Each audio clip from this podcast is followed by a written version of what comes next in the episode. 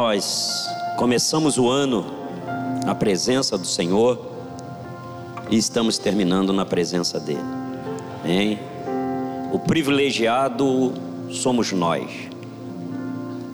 Esse contato próximo com Deus, e já foi dito isto, já é uma, um prenúncio do que nós vamos viver na plenitude no céu. Amém?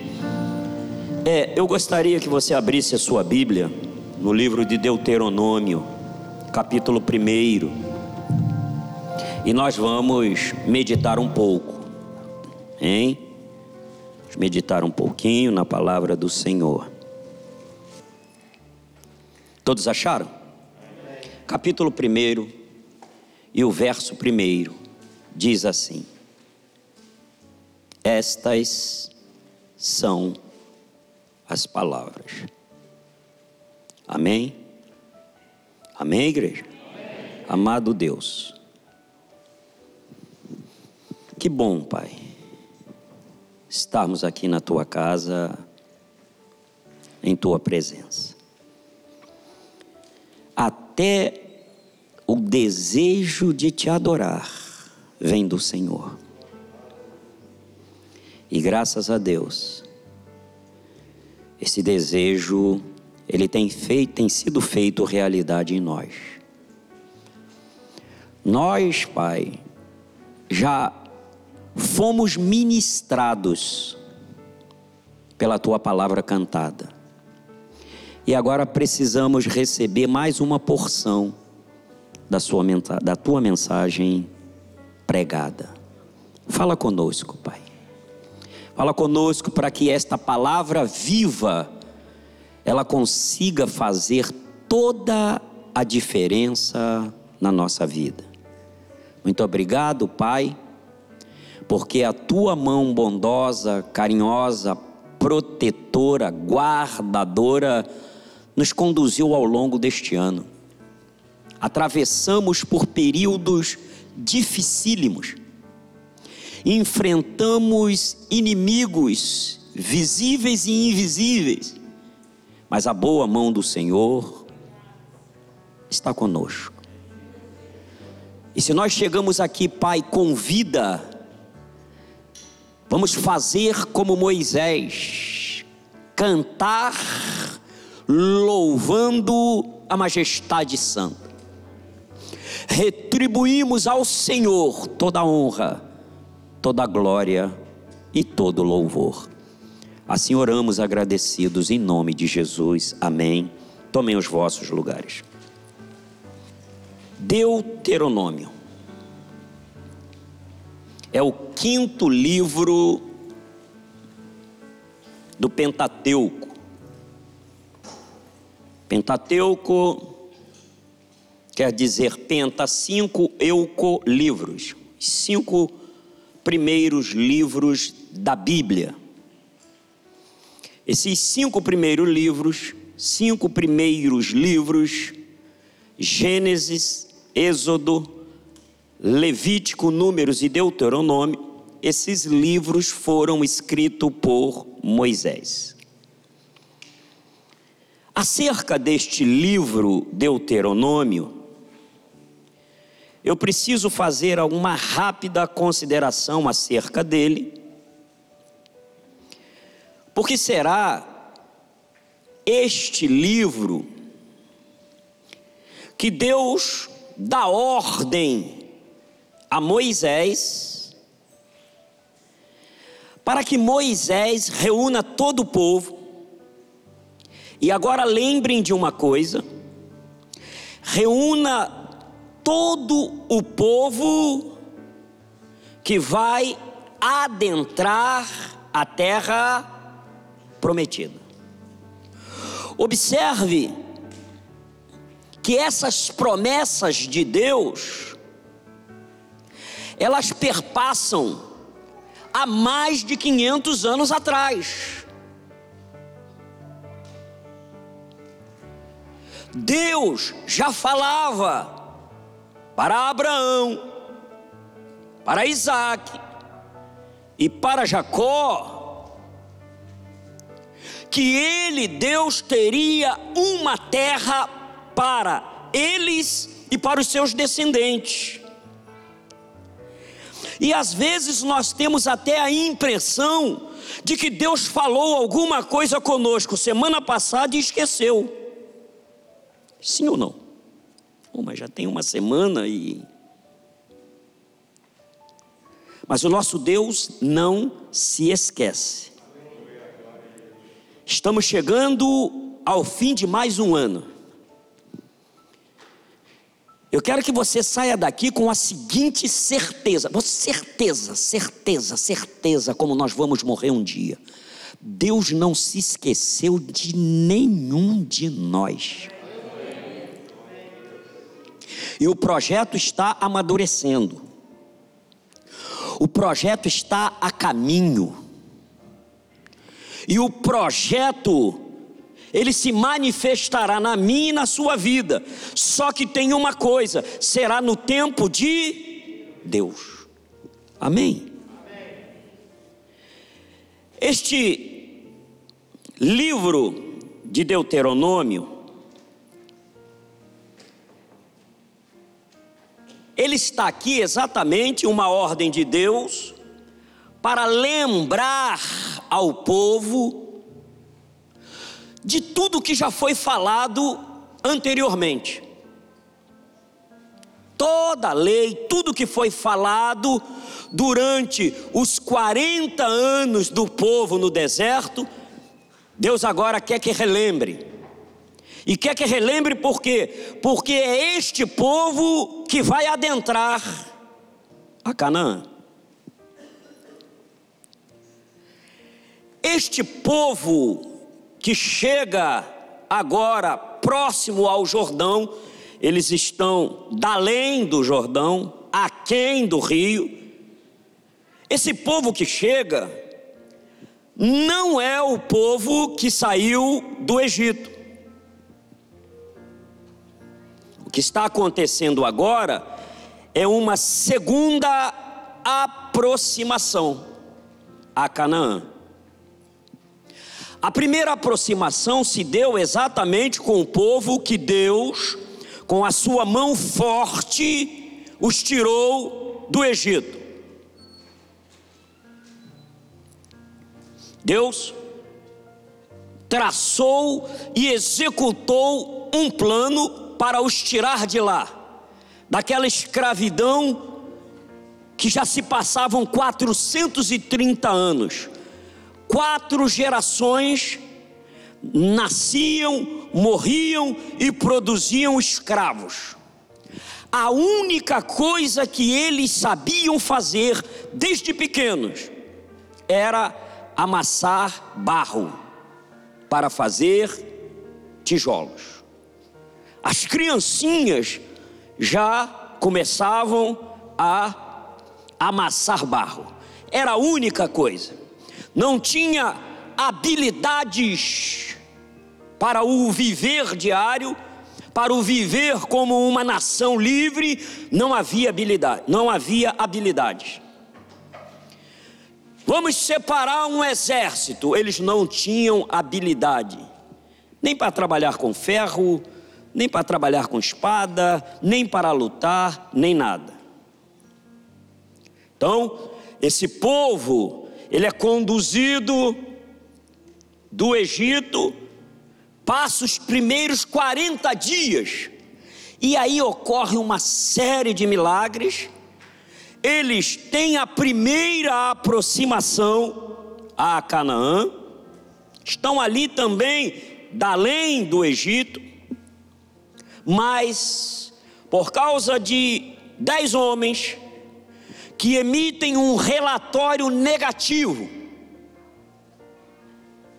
dizendo para Moisés e para todo aquele povo: olha, a terra realmente é muito boa. Tudo aquilo que Deus falou tem lá na terra. Só tem um problema: a terra tem gigante. E eles são tão grandes que nós nos parecemos gafanhotos diante deles. E esse relatório negativo esfria o coração de todo o povo. O povo se vira contra Moisés. E aí então eles retornam para o deserto. Esqueceram da promessa, esqueceram do Deus da promessa, voltaram e agora Deus também aplica-lhes um castigo. Para cada um dia daqueles 40 anos, Deus o transformará em um ano. Portanto, esse povo agora roda 40 anos no deserto. E todo aquele povo que sai do Egito, com exceção de Josué e Caleb, morrem. Mas, nesses 40 anos, vai morrendo gente e nascendo gente. Nesta segunda aproximação, agora não são mais aqueles que saíram, são seus descendentes. Os descendentes daqueles que saíram é que agora estão diante do Jordão e vão receber essas instruções que estão no livro de Deuteronômio para tomar posse daquilo que Deus havia prometido. Amém? Muito bem. Deus então vai usar Moisés para lembrá-los. Tem, tem alguns, alguns teólogos, alguns estudantes da Bíblia, alguns comentaristas que chamam este livro de uma segunda lei. A bem da verdade, ele não é uma segunda lei, mas ele é a, o, o, o relembrar, o trazer à memória tudo que Deus já havia falado. E o que Deus, na verdade, quer dizer para este povo é: e aí é o que serve para a aplicação à nossa vida.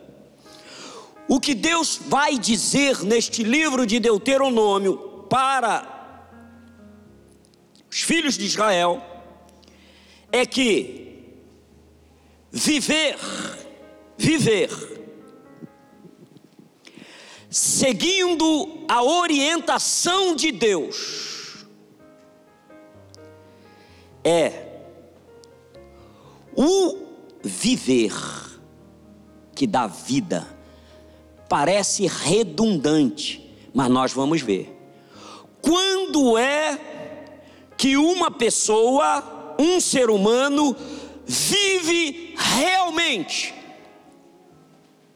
Quando ele vive sob a direção de Deus. Obedecer a Deus para muitos de nós, é um alcance de bênçãos, é para alcançar bênção, mas a verdadeira bênção, não a bênção vista pela ótica humana. A ótica humana tem uma visão acerca do que é bênção, mas obedecer as instruções, as orientações e a direção de Deus, este é esta é a verdadeira bênção. Por quê? Porque vai nos capacitar a viver. O que Deus vai falar a este povo tem um princípio muito muito importante, é que se eles forem orientados por aquilo que eu estou dizendo, perdão, se eles não forem, se eles não forem orientados por aquilo que eu estou dizendo, eles não serão capazes de viver. Obedecer a Deus não é ser abençoado no sentido que nós entendemos.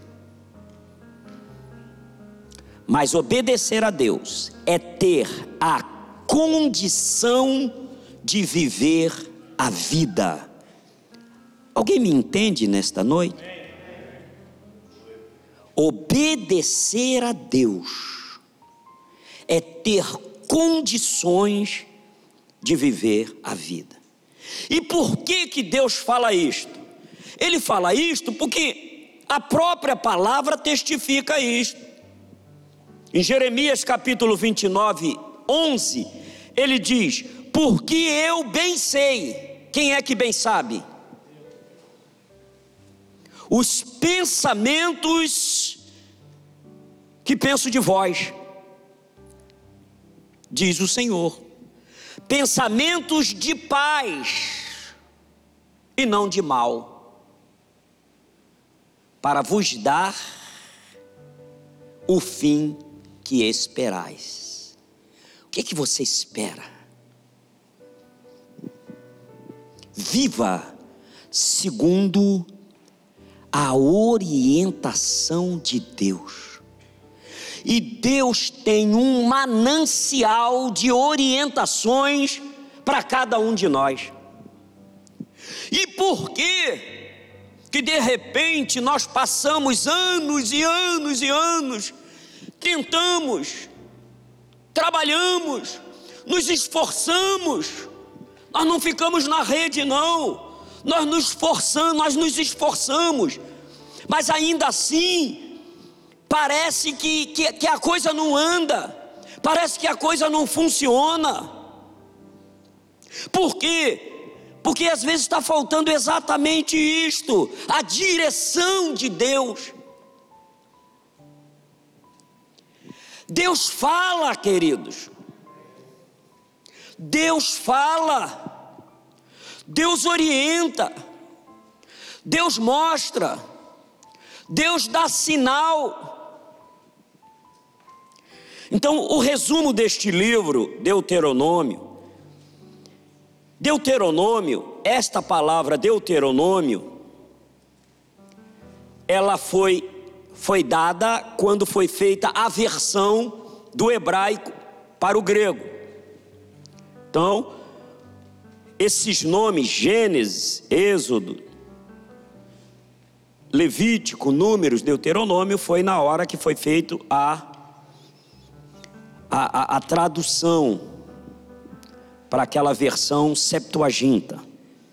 Mas o nome deste livro, ele esse Deuteronômio, na língua hebraica, era a junção de três palavras: devar, quer dizer, estas são as palavras, exatamente o que nós lemos em Deuteronômio 1:1, junto da palavra dever, que uma vez ouvidas, guardadas e praticadas, te levarão para as pastagens. Mas, se você não praticá-las, a terceira palavra, dever, você será conduzido mediante as suas próprias decisões para a peste e para a praga. As nossas próprias decisões e eu vou mostrar por quê. A margem de erro é muito, muito, muito grande se estas decisões não tiverem sido dirigidas por Deus. Amém? Então, significa dizer que este livro, Deuteronômio, vem nos ensinar que a vida fora da direção de Deus é praga e pestilência. Vocês me ouvem? Isso é para a gente pensar depois, cerebrar, tá? Trabalhar com o cérebro. Um novo ano se avizinha. Daqui a dois dias termina 2021. E se porventura alguma coisa não encaixou, não dê certo, o mundo não vai acabar. Não vamos chorar, uma figura de linguagem aí, pelo leite derramado, mas vamos procurar sim reordenar a nossa vida. Reordenar como? Segundo a palavra. A própria Bíblia diz que tudo que foi escrito foi escrito para o nosso ensino. Porque, queridos, Deus não precisa amaldiçoar ninguém. Deus não precisa. O que que acontece? É que todo aquele que tenta viver uma vida fora da direção de Deus ou fora da direção divina, ele mesmo, ele mesmo já vive uma vida uma vida difícil. Porque não estar dentro do planos de Deus, ou nos projetos de Deus, ou não está dentro daquilo que Deus planejou para nós.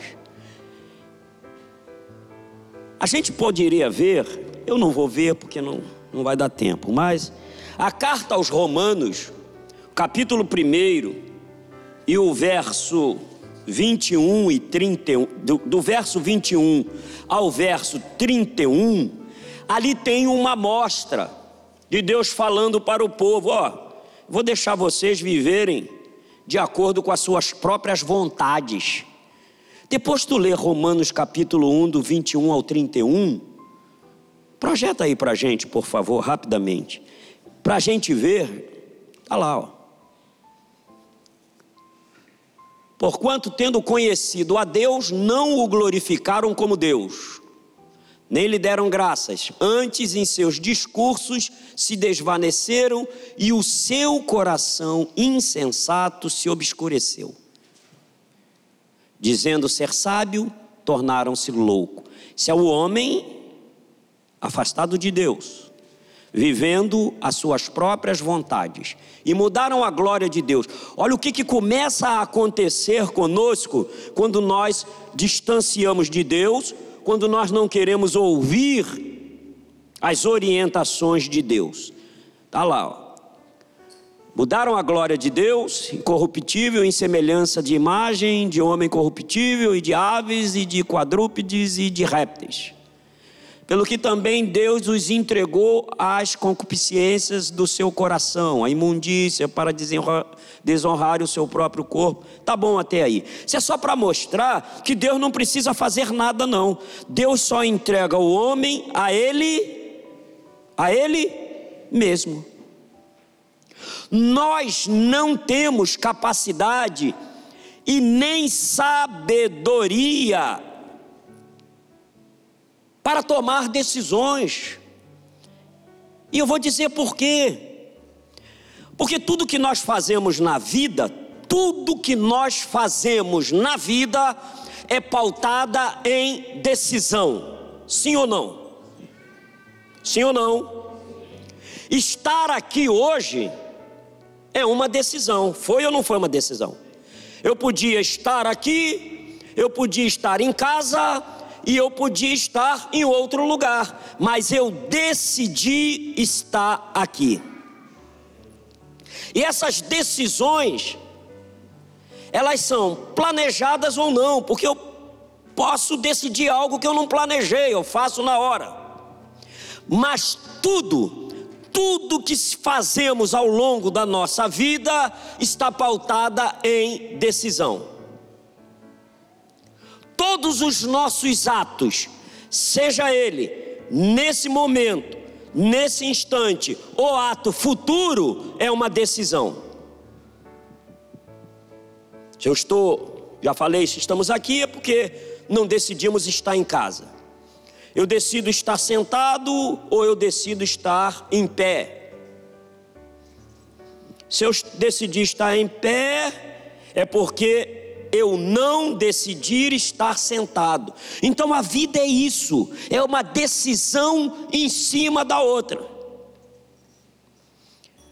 A nossa vida só se processa, só se desloca por meio de decisão.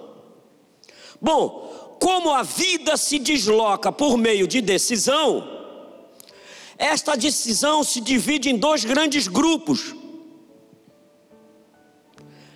Eu só vivo o desenrolar da minha vida desde que eu desde que eu adquiro a capacidade de raciocínio, toda a minha vida é pautada em decisão.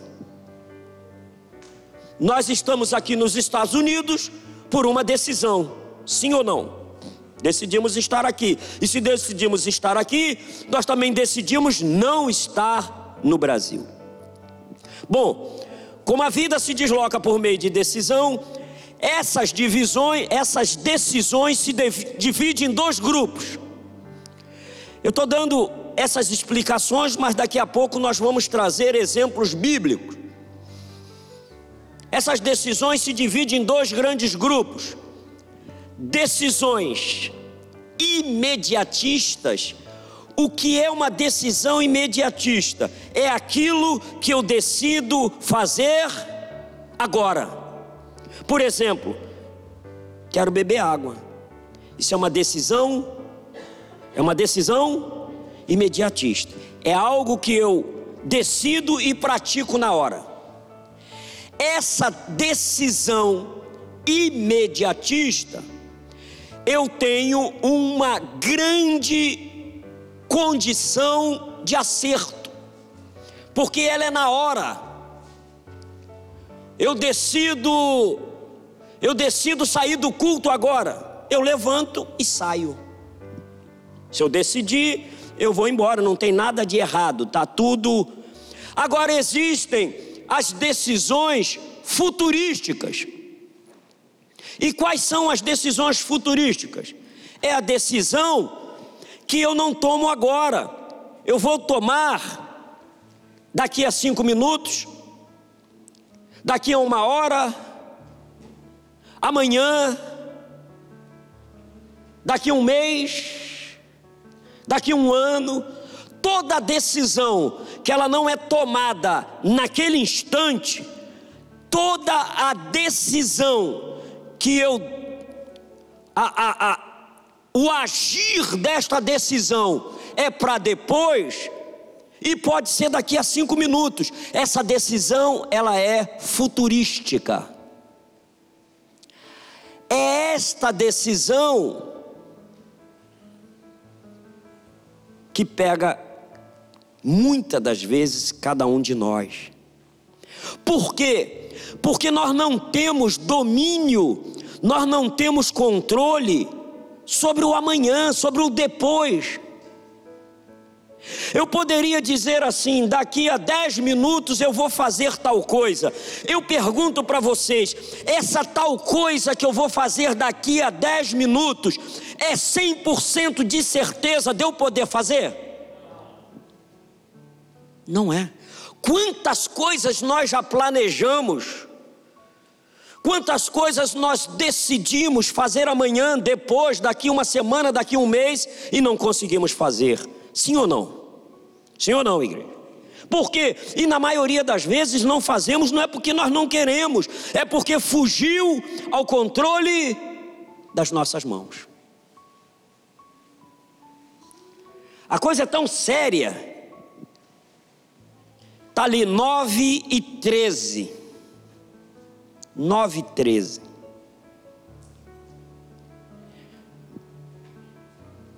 O nosso viver ele se resume no agora.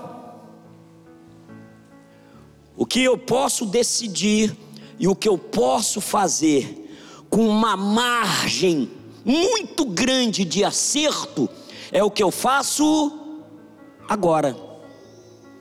Porque 9 e 13, 9 e 10 já passou, sim ou não? nós temos algum domínio para refazer algo que nós já fizemos há cinco minutos atrás? Ih, eu fiz algo errado há meia hora atrás. Eu posso modificar essa decisão? Não posso. O 920, ele ainda não existe. 920 existe. A gente sabe o que, que vai acontecer daqui a 5, 10 minutos. Exatamente por causa disto, porque eu só eu sou tão limitado que a minha área de ação ela se resume em decidir o agora. Eu vou deitar ou eu não vou deitar. Deitei, aí eu não, não fiquei em pé. Mas se eu digo que no ano que vem eu vou trabalhar numa grande multinacional, eu realmente tenho o controle disto? Eu posso tentar tudo. Então, é exatamente como nós não temos o controle, como nós não podemos afirmar sobre as decisões futuras, as decisões futuras, elas não passam de delírio, é a gente delirando. E por isso, às vezes, nós nos decepcionamos. Porque nós até planejamos, e não tem problema nenhum planejar. Não tem problema nenhum planejar. O livro de Provérbios, capítulo 16 e o verso 1, a palavra de Deus diz: O coração do homem pode fazer planos. Você pode, deve fazer plano. O ser humano deve planejar a sua vida, mas a resposta certa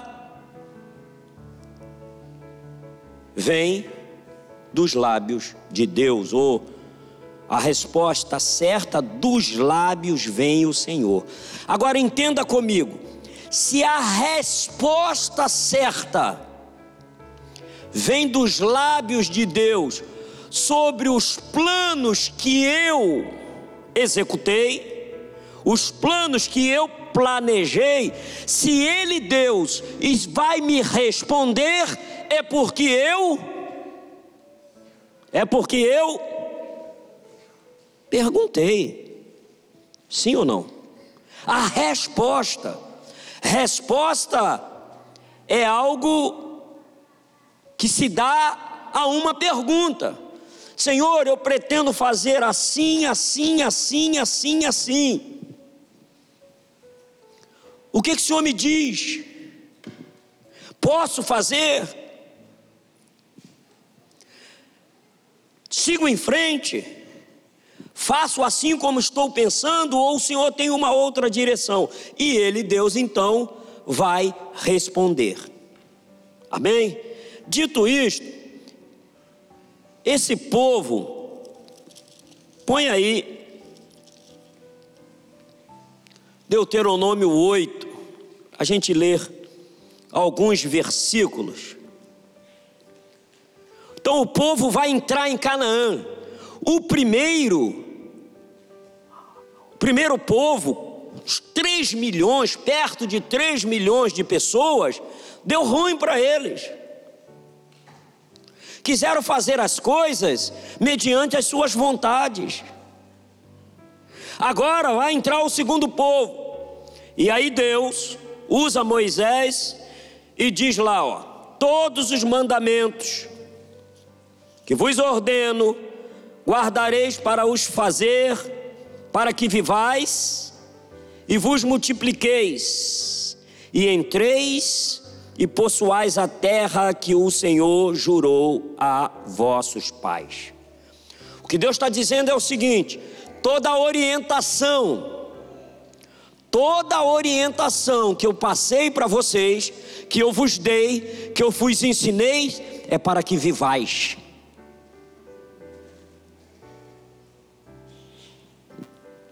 Entrar na terra de Canaã e nós vamos ver que terra que Deus vai dar. Porque, meu querido, quando eu coloco Deus na minha vida para conduzir os meus negócios, vamos ver aqui o que que Deus vai fazer. Nós vamos ver.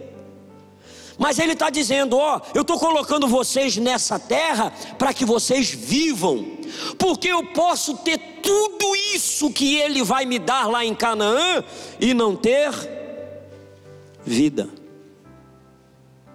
A gente não conhece pessoas que têm tudo, tudo que o ser humano gostaria de ter, eles têm, e não tem vida, não vive. Isso acontece ou não acontece? Então, que no ano de 2022, a gente procure seguir essas orientações de Deus. Está aqui, ó. Todos os mandamentos que vos ordeno, guardareis para os fazer, para que vivais e vos multipliqueis e entreis e possuais a terra que o Senhor jurou a vossos pais. Esse juramento foi feito lá atrás, há quase ou mais de 500 anos atrás. E te lembrarás de todo o caminho pelo qual o Senhor teu Deus te guiou no deserto estes 40 anos. Está falando para essa segunda geração que ficou rodando os 40 anos e agora vai entrar na terra. A primeira já morreu, só, só sobraram dois te guiou no deserto estes 40 anos. Por que, que Deus os guiou no deserto 40 anos? E às vezes a gente sofre um pouquinho e não quer, reclama, é, é, é, faz mimimi com Deus, mas olha, para quê? Para te humilhar. Quem está falando é Deus. Vou te levar para o deserto, sabe para quê? Para te humilhar. Eu vi, pastor Jair, um homem sair daqui domingo com o nariz em pé, porque conversou ali, acho que ele não gostou do que ouviu. Saiu assim. Eu falei, oh meu Deus, vai ter que ficar mais tempo no deserto. Às vezes é, para te humilhar, para te tentar, para saber o que estava no teu coração, se guardarias os seus mandamentos ou não. Deus, por meio de Moisés, falando ao povo que vai herdar, vocês prestem atenção o que, que esse povo vai herdar. Mas Deus não está preocupado com isso, não. Deus quer que eles vivam e te humilhou, e te deixou ter fome, e te sustentou com um maná que tu não conheceste, nem teus pais o conheceram, para te dar a entender que o homem não viverá só de pão, mas de tudo o que sai da boca do Senhor viverá o homem. E é o que as pessoas menos estão preocupadas hoje, é com o que sai da boca de Deus. Está preocupado só com o pão, só com o lazer, só com o objeto, só com aquilo que Deus chama de coisa. É a única coisa que move os nossos dias e os nossos corações. Mas Deus está dizendo: Ó, eu te deixei 40 anos no deserto,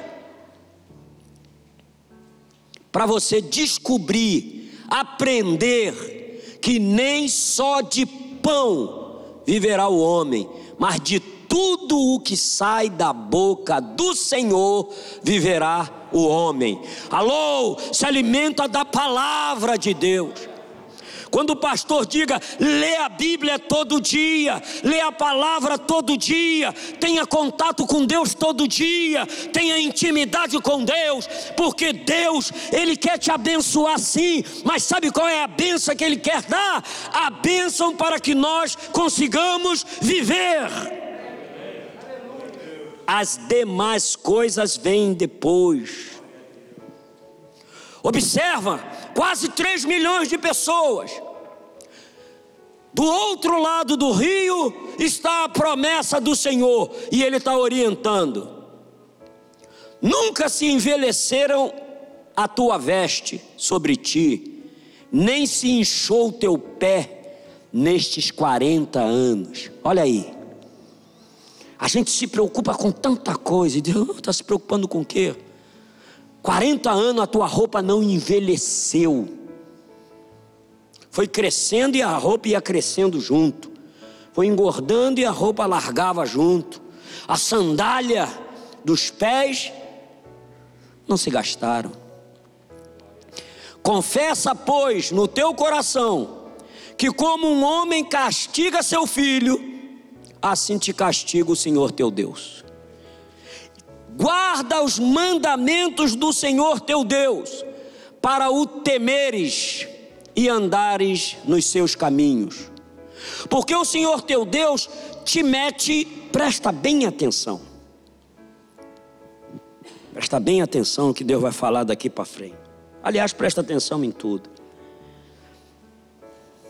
Se eles nascem lá no Egito, escravo, amassar barro, amassar barro, fazedor de tijolo. Mas Deus, Ele tem sempre o melhor. Eu, o Senhor, sei o pensamento que tenho de vós. Porque o Senhor teu Deus te mete numa terra, numa boa terra, terra de ribeiros de águas, de fontes e de abismos, que saem dos vales e das montanhas, terra de trigo e cevada, de vides, figueiras e romeiras, terra de oliveiras, abundante de azeite e mel, terra em que comerás o pão sem escassez, e nada, e nada, e nada te faltará nela terra cujas pedras são ferro, e de cujos montes tu cavará, cavarás o cobre. Hum. Deus dá água, tem gado, tem agricultura, tem riquezas minerais. Deus nos fornece tudo o problema é que a gente precisa estar íntimo dele, precisa estar falando com ele, precisamos nos esforçar para seguir as orientações dele, porque essas orientações é para que nós tenhamos vida. Vida. Porque as pessoas podem estar dentro de uma terra igualzinha a esta querendo morrer. Acontece isso? na zona sul do Rio de Janeiro, e eu vou falar de um lugar onde eu conheço. Zona sul do Rio de Janeiro é um dos metros quadrados mais caros da América do Sul. Lugar onde só mora magnata, gente que tem muita grana. E toda hora tem um maluco se jogando de cima do prédio lá embaixo morrendo. Você entra no apartamento do cara, dá 20 vezes o tamanho desse templo. Ele tem cinco carros na garagem, começando por BMW, que é o mais barato, e o outro é BMW WMD, é o mais caro. Ele tem tudo, só não tem vida. Querida igreja, só quem dá vida é Deus. O inimigo é tão sujo, é tão sujo, que ele impregna o nosso coração de preocupações, quando Deus está dizendo: meu filho, fica aqui comigo, fica comigo, neném. Sou eu que sei. Você não tem capacidade de saber o que vai acontecer daqui a cinco minutos. Como é que você quer? Como é que você quer programar o negócio para daqui a dois anos? Você pode pensar, programar, planejar, pode, mas fica aqui comigo. E eu vou te dizer, eu vou te mostrar o que, que serve, o que, que não serve. Porque a Bíblia diz que o nosso coração é enganoso. A sua empresa, entrega ela nas mãos do Senhor para 2022. Entrega ela. Senhor, fala com Deus todo dia. Senhor, eu sou incapaz. Eu sou incapaz de conduzir a minha empresa. A minha empresa é tua. Eu sou simplesmente um mordomo do Senhor. Fala comigo, Senhor. Gideão estava lá amassando trigo no lagar. E daqui a pouco aparece o anjo do Senhor e diz: Ô oh, varão valoroso. Ele falou: Que valoroso se estão matando o meu povo aí todo. Os midianitas pegam tudo que a gente produz. E Deus falou: Não, é você que vai livrar o meu povo, o povo de Israel, da mão dele. Aí ele falou: Ah, sou eu? Tá bom. Então vamos fazer o seguinte: vamos fazer uma prova. Faz prova com Deus. Deus não fica aborrecido, não.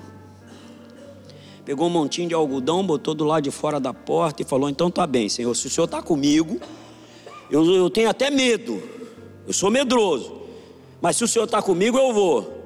Então faz o seguinte: nessa noite, tem esse, esse monte de algodão aqui. O sereno vai molhar em volta do algodão todo e o algodão vai amanhecer seco. Ele amanhece o dia, está lá o algodão sequinho.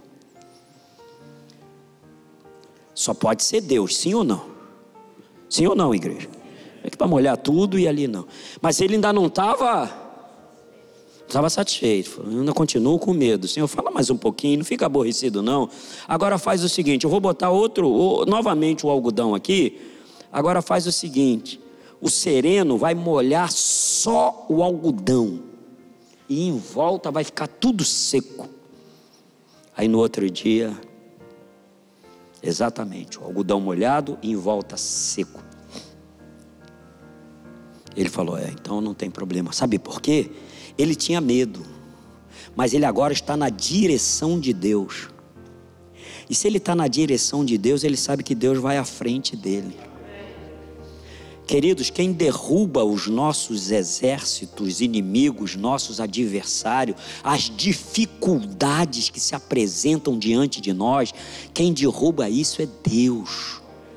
A gente fica igual um maluco querendo resolver tudo, e Deus sentado diz: Meu Deus do céu, meu filho, é que Deus não é intrometido, me convida aí para esse negócio. Eu tenho estratégias que você não conhece. Um dos atributos de Deus é a onisciência. Ele sabe tudo. E um dos aspectos da onisciência é a presciência. Deus sabe tudo e sabe tudo antecipadamente. Querido, a dificuldade que nós temos de, nós não temos mais controle nos cinco minutos que passou. Não temos mais controle, passou, passou. E também não temos controle nem domínio do que vai acontecer daqui a cinco minutos.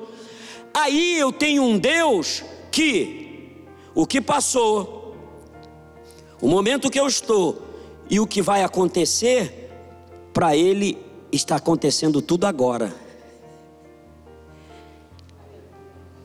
Amém?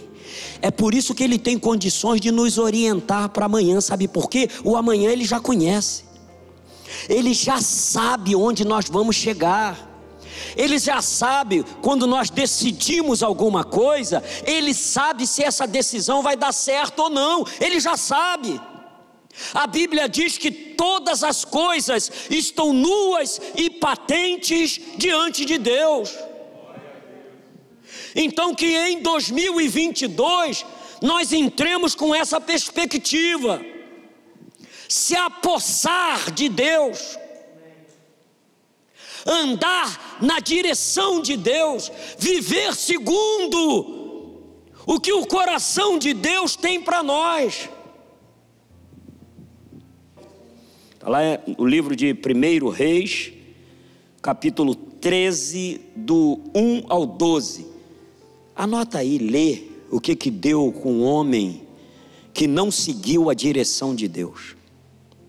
Olha lá, o profeta velho conseguiu matar um profeta de Deus. Porque o profeta de Deus não seguiu a orientação e o conselho de Deus. Esse seria o exemplo que eu ia dar quando a gente não segue a orientação de Deus. Lê em casa, por favor, Roman, o primeiro Reis, primeiro livro de Reis, capítulo 13, do verso 1 ao 12. Mas para terminar, e agora é para terminar mesmo, eu quero falar rapidamente de uma passagem que está lá no no livro de segundo Samuel, do verso 17 em diante. Presta bem atenção, igreja. Pega isso como uma palavra rema para você, para você aplicar isso ao longo de 2022. Deus não nos trouxe aqui à toa. Deus já sabia, porque Ele é onisciente, Ele já sabia cada um de nós. Ei, você está aqui porque Deus sabia que você precisava estar aqui para ouvir. Todo aquele, pois, que escuta estas minhas palavras e as pratica, assemelhá-lo-ei ao homem prudente. Olha lá, no capítulo 1, perdão, capítulo 5, oh, cap, é, capítulo 5 e o verso 17.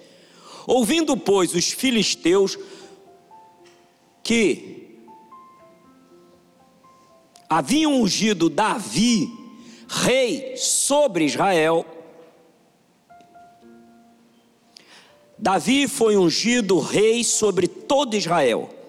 Seis anos e meio ele tinha sido rei só sobre Hebron, e agora sobre todo Israel.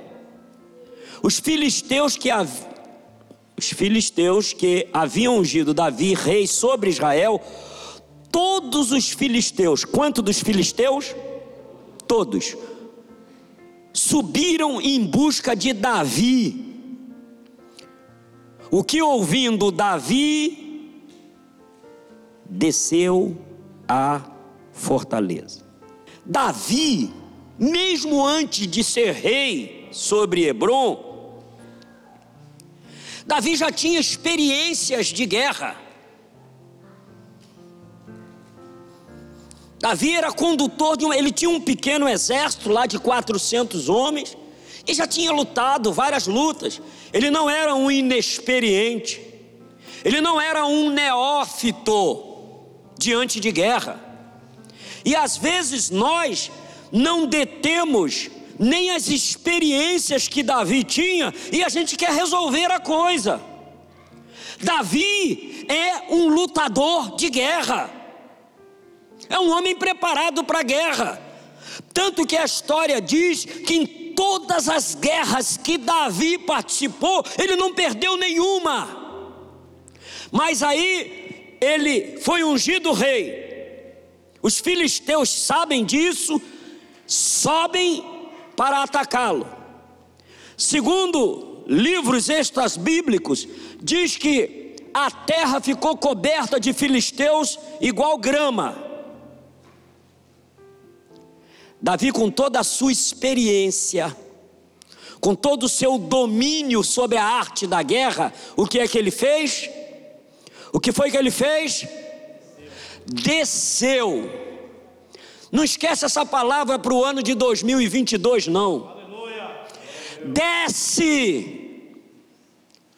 O qual área da minha vida que não está encaixando, não está dando certo. Eu vou para lá, venho para cá, vou para frente, venho para trás, mas o negócio não encaixa. O que é que eu tenho que fazer? A palavra está ali. Desce, desce, desce a presença do Senhor. O Senhor tem novidade de vida para nos transmitir para o ano de 2022, mas é necessário descer. Desceu a fortaleza, o próximo. E os filisteus vieram e se estenderam pelo vale dos refaíns. Era muito filisteus. Segue, por favor. Olha aí, ó. Isso aí é para nós, para 2022. Tá ruim. Deu ruim. Tá enrolado. O que, que você quer para o ano de 2022? Não pede só coisa material, não, tá? Pastor, pastor Pablo já falou aqui. Só pedir, pedir, pedir, pedir. Não. Adora, adora, adora, adora, Senhor, tu és lindo. Lindo, lindo, lindo és. Glória, glória eu te dou. E Davi consultou o Senhor, dizendo: Subirei contra os filisteus? Talvez se fosse eu, pastorzinho de meia tigela, ah, já sou pastor há tantos anos. Isso aqui deixa comigo que eu resolvo. Aí quebrava a cara. Depois que quebra a cara, a gente vem igual com aquele, com a cara daquele cachorrinho que cai da mudança. Já viu? Que deu ruim, deu ruim, vai dar ruim e vai continuar dando ruim. Para 2020, pede para ser batizado com o Espírito Santo. Pede para Deus te dar dons. Senhor, me dá o dom de cura. Mas não pede o dom de cura para ficar no McDonald's todo dia comendo hambúrguer. Não. Dom de cura é para ir ali, ó. Um hospital aqui, ó. Câncer de criança. 25 minutos, meia hora daqui é para ir lá e orar pelas crianças, certo? É dando é dando. A gente fica querendo que Deus acerte um monte de coisa na nossa vida que não está legal. Mas o que, que a gente está dando para Deus? Eu fui pregar, eu era presbítero, fui pregar numa, numa, numa igreja Assembleia de Deus, e lá eu, eu conhecia a esposa do pastor, e ela contou o problema. Uma filha com 18 anos nascida e criada dentro da igreja, aos 18 anos, envolvida lá com as amigas da, da, da, da, da escola secular, aos 18 anos saiu de casa, foi ser funkeira, funk. A garota sai da igreja. Vocês nunca ouviram, não? Ou só eu que já escutei isso? A menina, 18 anos, nasceu com, com, com 40 dias, foi apresentada ao Senhor, saiu da igreja, foi embora, saiu de casa, largou pai, largou mãe, largou todo mundo. E esse casal de pastores tinha um filho com 20 e poucos anos que estava lá na igreja, 25, sei lá. Eles moravam numa casa que do outro lado da rua onde eles moravam tinha um clube onde de sexta para sábado, sábado para domingo e um pedaço do domingo tinha baile. E aquele enchia de jovem. E a, a mãe da menina que foi embora, a pastora,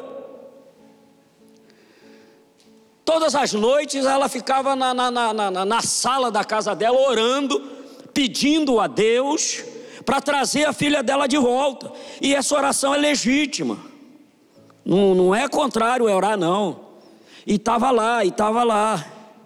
Só que de vez em quando ela olhava da olhava pela fresta da janela e via lá na rua casal, é, é, é, rapazes e moças lá, namorando, mantendo relações sexuais no poste. Menina que na mesma noite transava com duas, três, dois, três, cinco. E ela olhando aquilo e escandalizada e orando pela filha dela. E vinha, dobrava o joelho chorava: Senhor, minha filha, minha filha, minha filha. Até que um dia o Espírito Santo falou com ela: Olha, minha filha, a sua oração é legítima. E nós estamos trabalhando. Mas, esses jovens que estão aí fora na calçada, se relacionando sexualmente, usando drogas, o meu filho Jesus morreu por eles também. E você tem palavra de vida para eles. Sai da tua casa, vai lá e fala. Evangeliza eles. Ela, hum, a ficha caiu. Aí o ministério que ela tomou para si.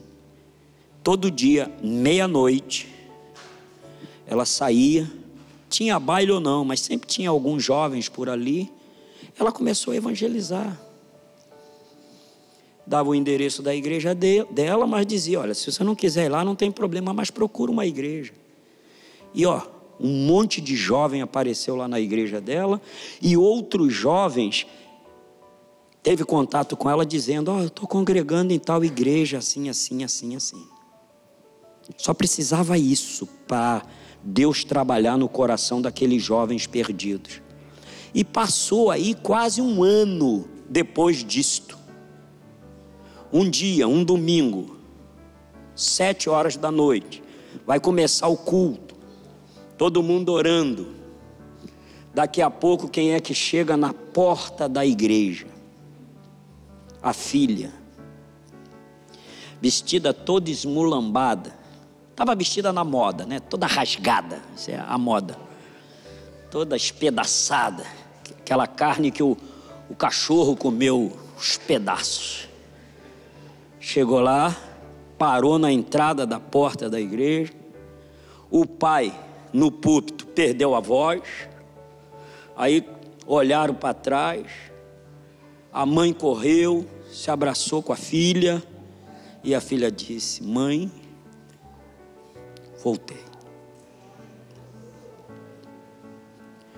Voltei do lugar onde eu nunca deveria ter saído.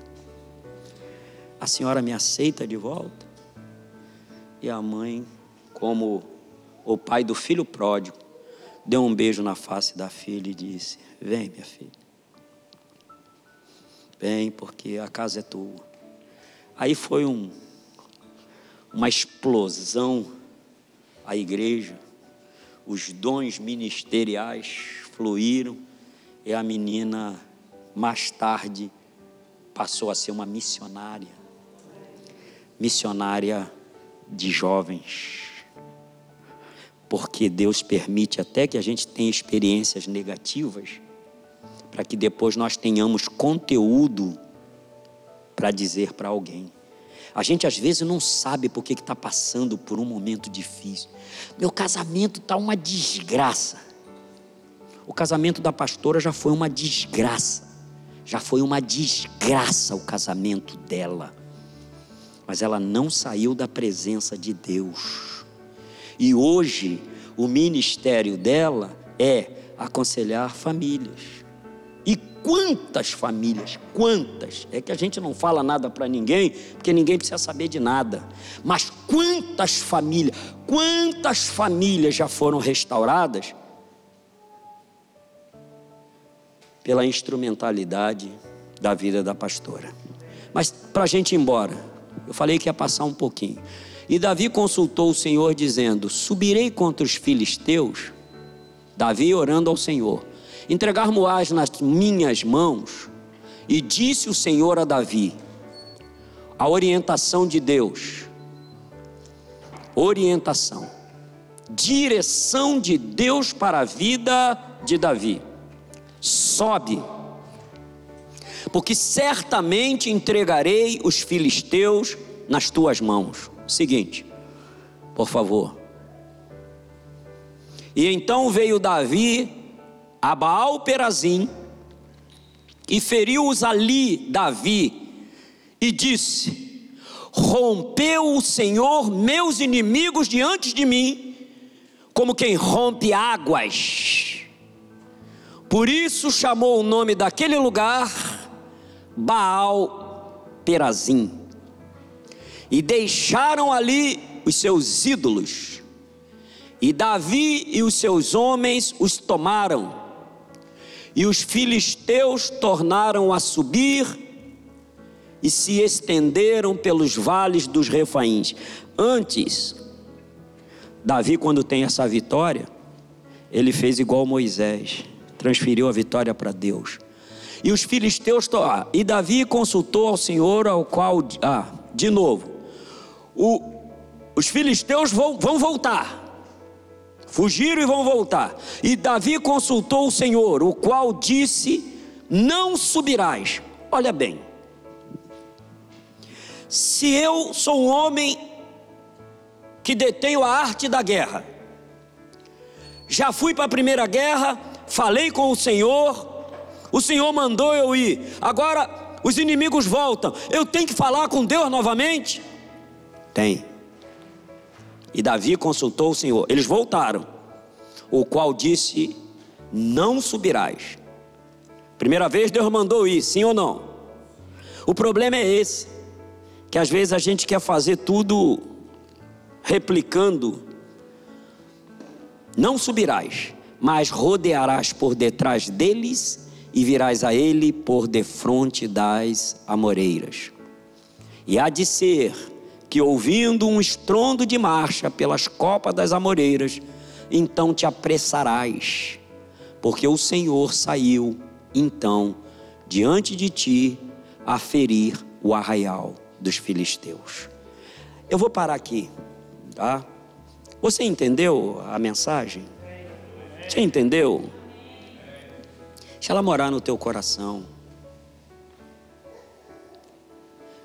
Eu ia falar de, eu teria ali para falar de Abraão e Ló, o que segue, o que não segue.